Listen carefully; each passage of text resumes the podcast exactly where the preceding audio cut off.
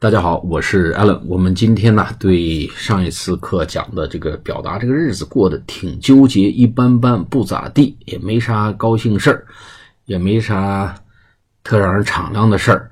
这这个表达呢，有几种表达啊？一个呢，就算是很不错的表达了，是 pretty good，哎，还不错吧？还不错啊，还还行，还行啊。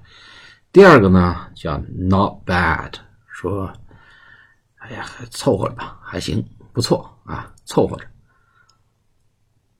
凑合活着。第三个呢，叫 same as always，一切如常吧，一切照旧，就这么凑合过着了。same as always，没什么惊喜的。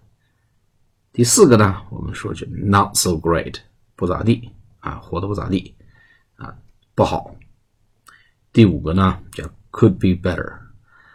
还能过得再好一些吧？啊，如果各方面咱都点踩准了，机会把握住了，对吧？就 could be better，还可以过得再好一些。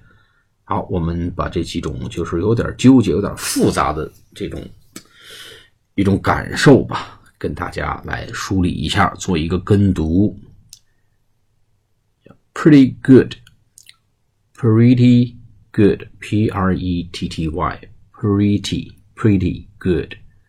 pretty good, pretty good。第二个呢叫 not bad, not bad, not bad。第三个呢叫 same as always, same as always, same as always。第四个 not so great, not so great, not so great. 第五个，could be better, could be better, could be better. 好，我们再来一遍。Pretty good, pretty good pretty good. Not bad. Not bad.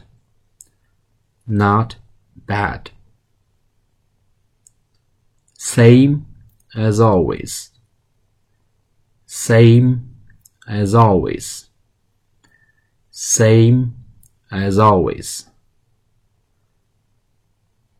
Not so great not so great, not so great, could be better, could be better, could be better。好了，我们今天跟读练习做到这里，下次课再见，拜拜。